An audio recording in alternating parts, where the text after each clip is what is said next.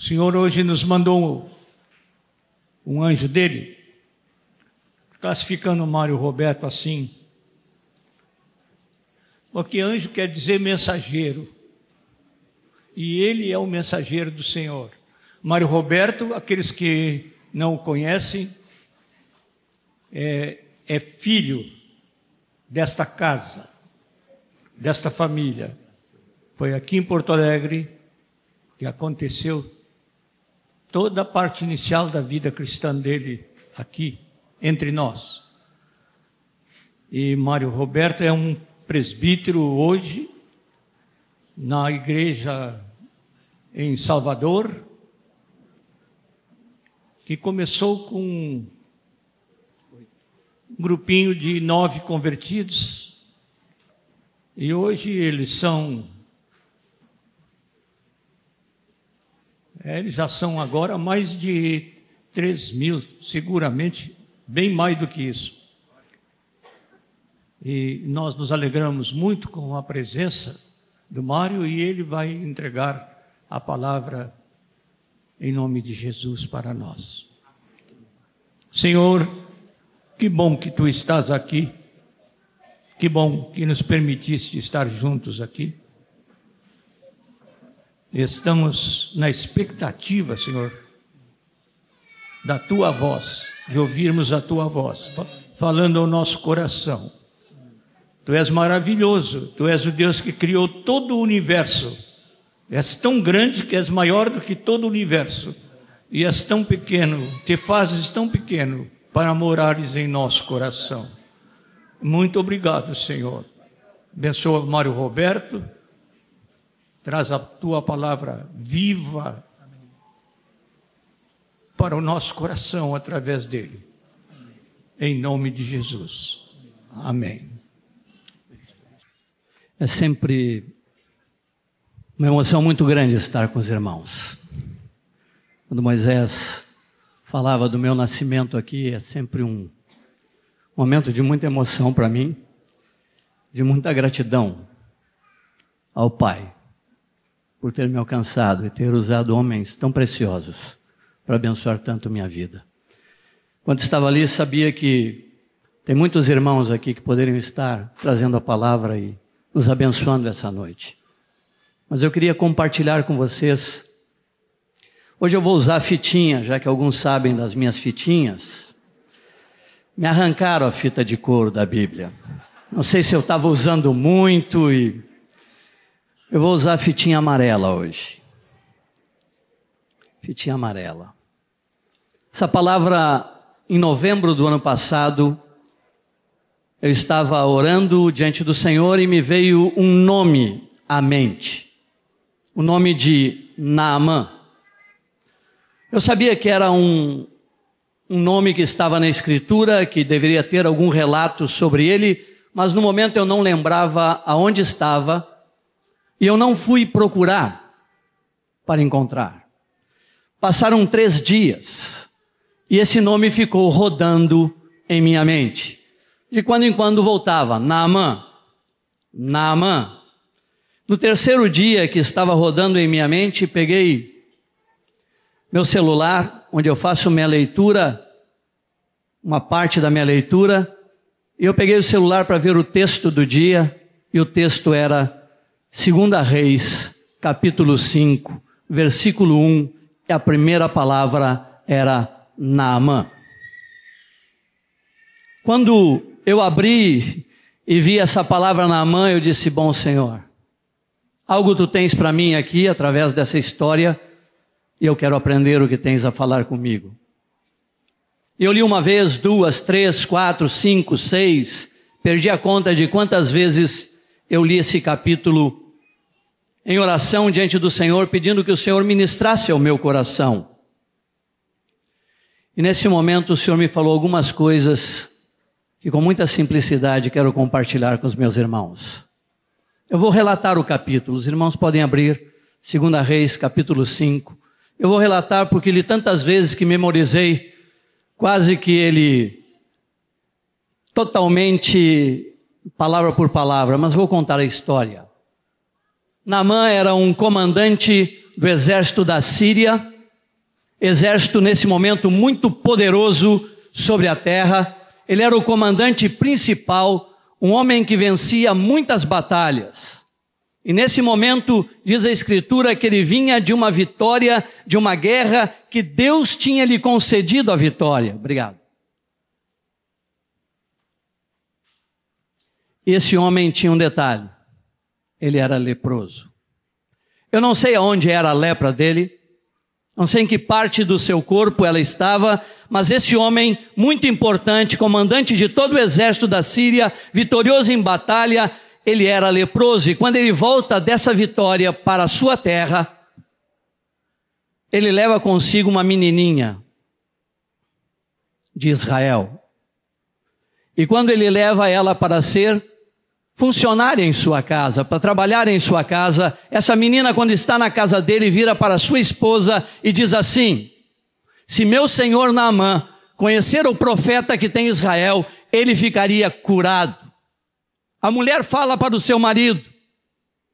Seu marido Naamã vai e fala para o seu rei. E o seu rei vira para ele e diz: O que você está esperando? Vai logo, Pega ouro, pega prata, pega vestes, pega uma série de coisas. Eu farei uma carta para o rei de Israel para que você seja curado. Naamã pega uma comitiva grande de homens, pega mulas, pega ouro, pega prata, pega tudo isso e vai até Israel. E quando ele chega em Israel, ele apresenta a carta que o seu rei manda ao rei de Israel. E o rei de Israel, quando lê a carta, entra em pânico Diz assim: Este rei quer fazer guerra contra mim. Ele está tentando um pretexto contra mim. Por acaso eu sou Deus para curar este homem? E rasga suas vestes e entra em pânico. Nesse momento, quem é profeta em Israel é Eliseu. E ele, se Eliseu fosse baiano, ele diria: Que foi, meu rei? Que houve, meu rei? Mais ou menos isso é o que está aqui. Ele pergunta o que aconteceu. E o rei manda, ele diz: manda este homem vir ter comigo para que ele saiba que existe profeta em Israel. E aqui me chamou a atenção. Ele não disse para que saiba que tem Deus, para que tem, ele saiba que tem profeta em Israel. E Naamã vai até a casa de Eliseu. E Eliseu está em sua casa quando Naamã, comandante em chefe de todo o exército da Síria, exército poderoso, um homem poderoso em guerra, um homem importante, chega à porta da casa do profeta. O profeta não sai ao seu encontro. O profeta chama um dos seus moços e diz: Diz para ele ir tomar banho no Rio Jordão sete vezes, que ele vai ficar curado. Este homem sai e fala com Naamã. E Naamã, quando recebe esta palavra, a palavra diz que Naamã fica indignado. E Naamã diz assim: Eu pensava que ele sairia, viria ao meu encontro, invocaria o nome do seu Deus, passaria a mão sobre mim e eu ficaria curado. Por acaso o rio Abana e o rio Farfar não é melhor do que esse rio aqui, que eu tenho que tomar banho nesse rio? Fica indignado. Porque gerou nele uma expectativa. Ele gerou uma expectativa e colocou no seu coração como Deus tinha que atuar. Ele sairia ao meu encontro, invocaria o nome do seu Deus, passaria a mão sobre mim e eu ficaria curado. Que negócio de banho é esse? Tomar um banho no rio? Só isso? Geralmente, amados, geralmente, quando nós criamos expectativas com Deus, elas são mirabolantes. Tem que ter anjo com asa, tem que ter uma coisa estupenda. E ele estava numa expectativa, ele gerou algo em seu coração, e se não fosse daquela forma, não poderia ser. Algo simples.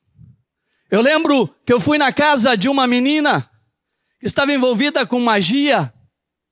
Me pediram para ajudá-la, eu fui até lá e quando eu cheguei a menina me olhou e disse: "O que você vai fazer?" Eu disse: Vim orar. E ela disse: Orar?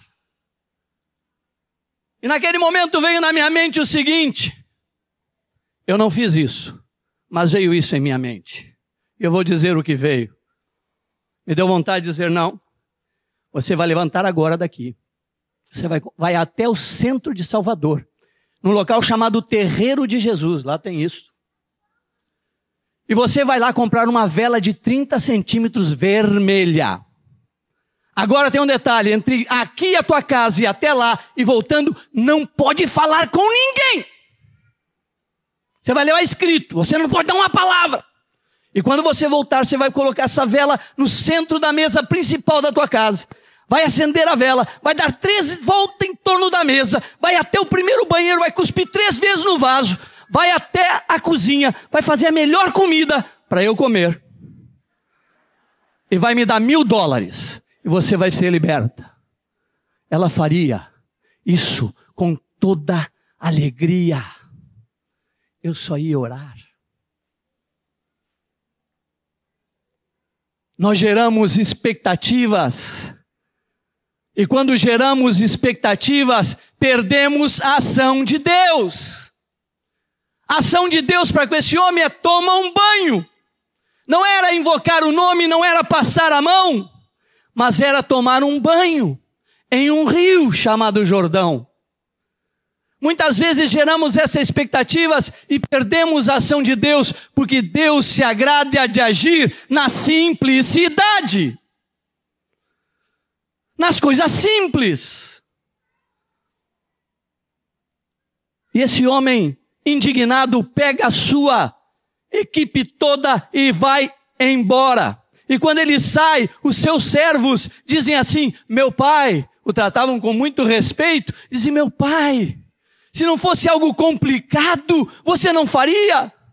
Se fosse algo complicado, faria ou não faria? Está evidente aqui a situação. Ele disse: O que te custa, meu pai?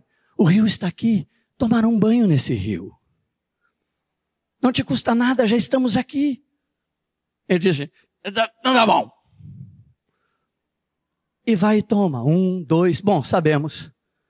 Sétima vez ele sai da água.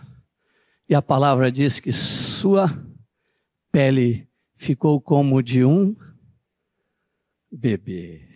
A minha já não é mais de um bebê. A minha já deixou de ser de bebê faz tempo. Tenra. Ficou assim, Nama. Eu não sei onde era a sua lepra, se era no seu rosto, nos seus braços, nas suas mãos, as suas pernas, onde era, mas era visível, e nesse momento esse homem fica curado. Eu imagino o êxtase que esse homem ficou, a alegria que esse homem ficou de sair de dentro de uma água e não ver mais nada em seu corpo. Alegria, ele sai desse lugar e volta até o profeta. E quando ele volta a encontrar com o profeta, então aí o profeta sai ao seu encontro. Eliseu lhe olha e ele diz: Me permita te dar o ouro, te dar a prata, te dar isso. E o profeta diz: Não, não, não, não, não. Não quero nada de você.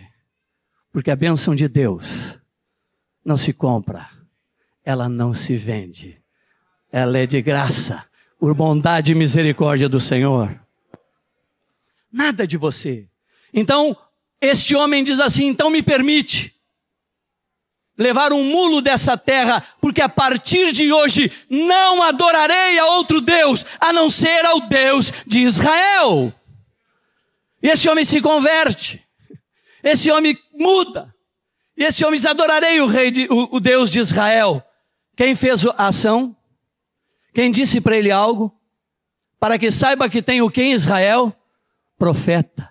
Mas quando ele vê a bênção, ele glorifica aquele que realmente faz. Reconhece quem? Deus, não o homem. Deus. E nesse momento que ele diz isso, ele lembra de uma coisa. Ele diz assim: Mas o meu rei, ele adora Rimon, um ídolo, Rimon. E quando ele entra no templo desse ídolo, ele se ajoelha e pede que eu me ajoelhe com ele. Só nessa hora você me permite que eu dê uma ajoelhadinha ali para segurar a cabeça do meu rei, porque ele me pede isso. Seria possível isso? O que eu diria? o que você diria? Não! Sabe o que o profeta disse? Vá em paz. Vá em paz, versículo 19. Vá em paz. Houve uma mudança nesse homem. Havia uma certeza de que aquilo era apenas um ídolo, que aquilo era apenas um enviado do, do inimigo, mas não tinha mais nada a ver com ele. Vai em paz. E ele pega a sua turma toda e vai. Interessante. Ele vem com ouro, prata, vestes, enfermo. Volta. Um ouro, prata, vestes, curado e transformado. Com tudo de novo. E quando ele vai, já a caminho, longe, o profeta volta para sua casa. Tinha um servo dele chamado Gease. E o Gease ficou por ali, viu tudo. Quando o profeta entrou para casa, Gease sai correndo atrás de Naamã. E quando chega perto de Naamã, Naamã percebe, desce, não sei se era mula, cavalo, não diz, mas ele desce do animal que ele estava montado, olha para Gease e diz, se aconteceu alguma coisa? E Gease diz, não, não, não, não, tá tudo beleza, tá tudo bem. Mas é que chegaram outros dois profetas. Mentira. O profeta estava em alta, não? Com Naamã. Você não podia mandar um, uma prata, alguma coisa para eles? Naamã disse, claro, uma não, duas. Pega duas pratas, pega isso, pega aquilo, pega meus dois servos aqui que vão te ajudar a carregar isso de volta. E ele sai com tudo isso junto com os dois servos. Quando ele chega perto de casa, ele diz assim: Bom, até aqui tá bom, obrigado, obrigado, deixa que eu carrego sozinho. Leva as coisas, esconde e volta para encontrar Eliseu. Quando ele encontra Eliseu, Eliseu diz assim para ele: uma perguntinha que ele não queria ouvir. Uma perguntinha que muitos discípulos não gostam de ouvir dos seus discipuladores. Por onde andavas? O que estavas fazendo? Ô oh, perguntinha que eu não gosto de ouvir. Aí, quando ele diz isso, ele responde: Ah, eu, eu se faz de bobinha.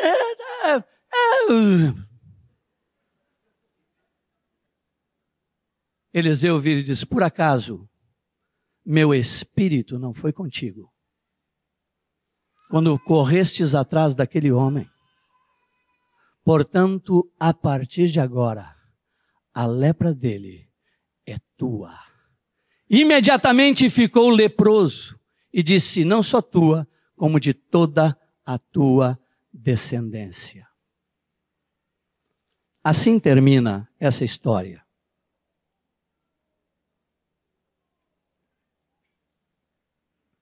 E quando eu li isto, muitas vezes Deus queria me falar uma coisa só, um texto é rico, os irmãos podem colher muitas coisas sobre proclamação da palavra através da menina, que era uma empregada doméstica, em outras palavras, uma serva na casa, mas proclama a palavra do Senhor para o comandante em chefe do exército da Síria, e esse homem é movido por essa palavra. Podemos tirar muitas coisas daqui, mas o que Deus me falou aqui foi: sobre expectativas.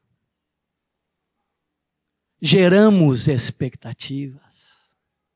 E ao gerarmos as expectativas, podemos não perceber a ação de Deus, porque ficamos presos àquilo que nós achamos que tem que ser. E quando Deus começou a me falar sobre isso, Ele disse: Meu filho, Muitos vêm com expectativa até mim, muitos chegam a mim sempre com expectativas, mas eles não se perguntam quais são as minhas expectativas. Quais são as minhas? Se eu tenho ou não tenho expectativa. Sempre vemos a encontros com expectativas do que Deus pode fazer por nós, mas Ele me disse: e as minhas? Alguém pergunta quais são as minhas? Eu tenho ou não? Expectativa. Foi em novembro do ano retrasado. Eu comecei a dizer: Senhor, quais são as tuas expectativas? E comecei a orar e clamar. E passou dezembro, e passou janeiro. Em janeiro, final de janeiro, em um retiro que temos lá na, na Bahia, em Acuípe, Deus começou a me falar qual é a sua expectativa. Eu quero dizer com muita simplicidade o que o Senhor falou ao meu coração. A minha expectativa, meu filho, é comunhão. É comunhão. A expectativa que arde no meu coração é comunhão com os meus filhos. Desde o princípio, o Pai, quando criou o homem, criou o homem para ter comunhão, para relacionar com Ele, estar com Ele, ter comunhão com Ele. Ele vinha na virada do dia falar com esse homem para ter comunhão. Ele desejava, ansiava essa comunhão, esse momento com o homem. Mas sabemos que o pecado é quebra de comunhão, é quebra de relacionamento. E o homem quebra isso. Mas Deus não desiste, porque a sua expectativa, o seu desejo é comunhão. E ele faz uma série de investidas, o Pai, no Velho Testamento. Ele vem várias vezes, ele desce no monte, o monte fumega, relâmpagos, trovoadas, tremores. E o homem, em vez de se aproximar, se afasta. O Deus Santo, quando se aproxima, mata. O Deus cheio de glória, quando toca, extermina. Ele diz: Eu quero comunhão. Mas ele não pode se aproximar do homem, porque ele mata o homem. O homem toca no monte e morre. O homem toca na arca, morre. Moisés, o texto que você leu, estava em meu coração. E você trouxe uma explicação da parte do Senhor. Ele não mostra a glória. Porque se mostrasse a glória, matava Moisés. Ele mostra a sua bondade. O Pai desejava comunhão, o Pai anseia pela comunhão, o Pai tem expectativa na comunhão, mas o Pai, quando vem em Sua glória, em Sua santidade, não pode ter comunhão. E Ele está nos céus nessa expectativa, nesse desejo, e o filho diz: Pai, eu vou.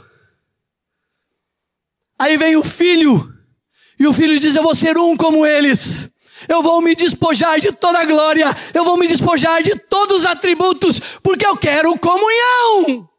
E o Senhor vem, e ele desce e vem como um bebezinho, e ele deita nos braços de sua criatura, ele mama, ele toca, ele é tocado, ele fala, ele é ouvido, eles falam, ele ouve, ele cura, ele abençoa, ele abraça, ele chora, ele diz: Eu quero comunhão.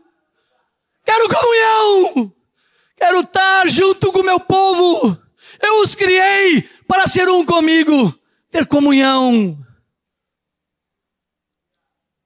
E ele passa 33 anos e meio desfrutando dessa comunhão.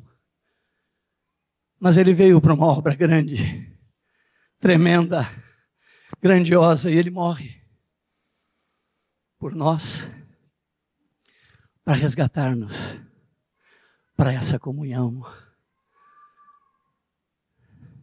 Ele ressuscita. Ele é levado às alturas. E há no céu uma expectativa. E o Pai prepara um momento glorioso nos céus.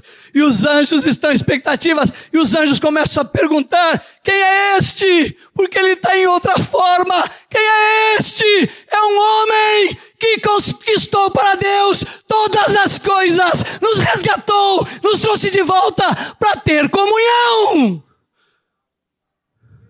Ele adentra os céus como o Rei da Glória e há trombetas, e há cânticos, e ele entra, e entrou a salvação de Deus. Ele senta ao lado do Pai, não tem lugar maior, o Pai lhe põe à direita, ele olha para o pai, o pai se delicia no filho, o filho se delicia no pai, e o pai, imagino eu, pergunta como foi, ele diz: Foi bárbaro, foi bárbaro, foi bom demais tocar neles, foi bom demais abençoar eles, foi bom demais estar com eles. Nós desejamos isso, Pai, comunhão. E o Espírito Santo se aproxima. E os três estão numa festa. E o pai diz: Eu quero mais. Eu quero mais. Eu não quero só abençoá-los. Eu não quero só tocá-los. E o Espírito Santo diz: É a minha vez. Pai, tu fez todo o teu esforço. O filho foi, esteve com eles. Agora é minha vez. E eu quero mais. Eu quero habitar dentro deles. Eu quero ser um com eles. Comunhão.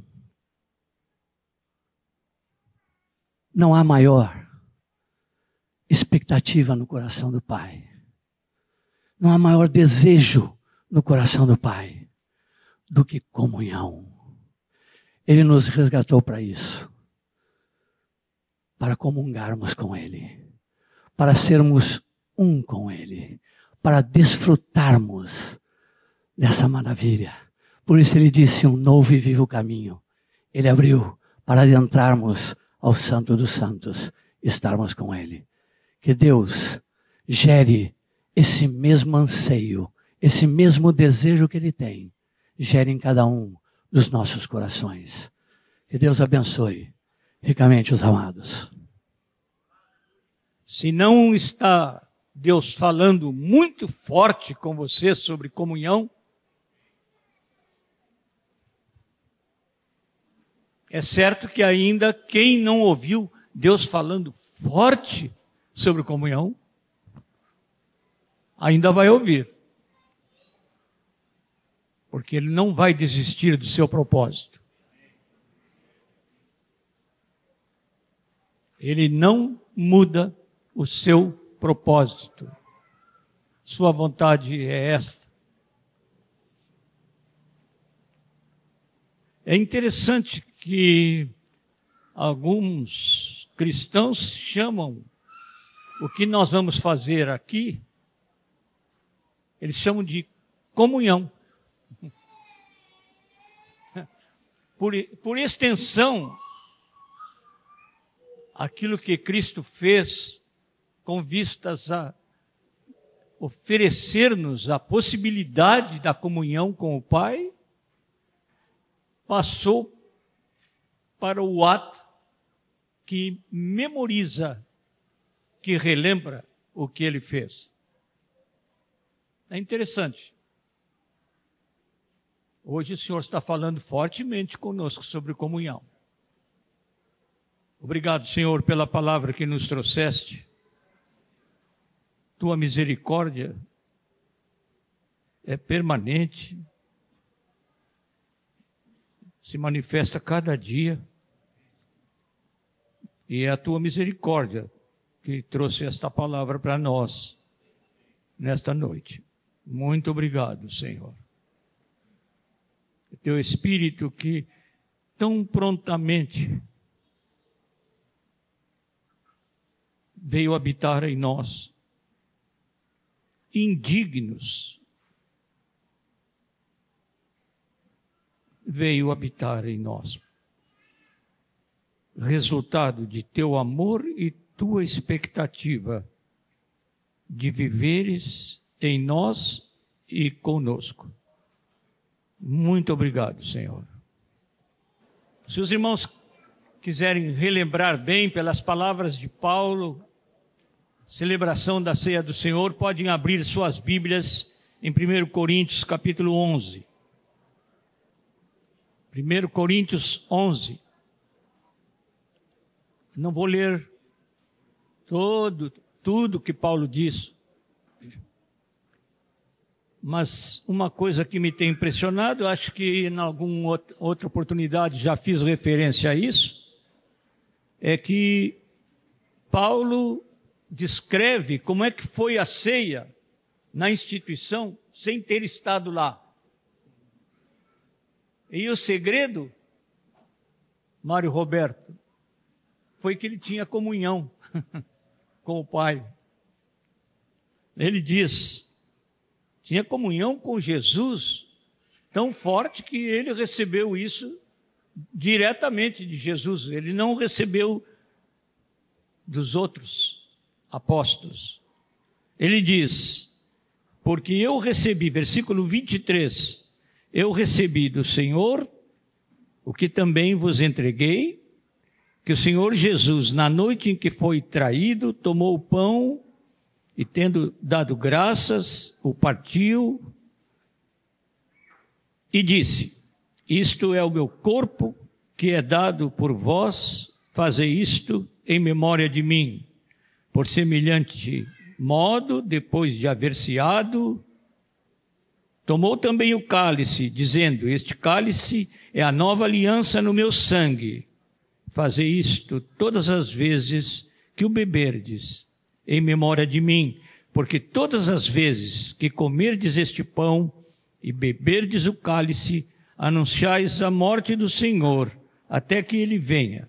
Por isso, aquele que comer o pão ou beber o cálice do Senhor indignamente será réu do corpo e do sangue do Senhor. Examine-se, pois, o homem a si mesmo, e assim coma do pão e beba do cálice. Paulo está recomendando reconhecer a igreja como corpo de Cristo, reconhecer os irmãos como corpo de Cristo. Não é uma meditação individualista sobre as faltas que a gente tem cometido, as omissões ou as coisas que fizemos erradas. Não é isso que Paulo está dizendo. Porque quando nos aproximamos dele para adorá-lo em espírito e em verdade, o Espírito Santo renova a nossa vida e nós já sabemos que estamos perdoados. Mas se alguém, por pensar que precisa acertar com Deus, então acerte. Se precisa acertar alguma coisa, agora é hora de acertar. Acerte com o Senhor. Mas não esqueça que quem come e bebe sem discernir o corpo de Jesus, come e bebe juízo para si. A igreja, o corpo de Cristo. Ele diz: é, Esta é a razão porque há entre vós muitos fracos e doentes, e não poucos que dormem, que já partiram.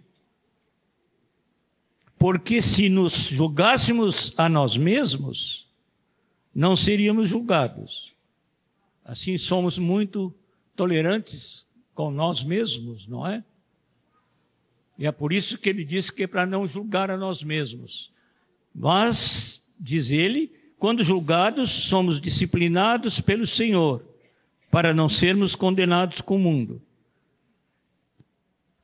E é tão forte a ideia de Paulo sobre o que é isto que estamos fazendo, na comunhão do Senhor, que ele diz: Assim, pois, irmãos meus, quando vos reunis para comer, olha aí, Esperai uns pelos outros. Coisa prática. Lá havia uma ceia, né? Uma ceia mesmo. Eles comiam o cordeiro quando Jesus instituiu a ceia. E ele diz, no final, só para completar o texto: se alguém tem fome, como em casa, a fim de não vos reunirdes para juízo. E ainda ele diz que tem outras coisas para ensinar que ele vai ensinar quando estiver presente com os coríntios. Mas que coisa linda, simples. É, Mário Roberto, não é nada complicado, simples. Nada de expectativas altas, altaneiras, mas simplicidade. Tão bom que a ceia que Jesus institui é tão simples. e tão edificante.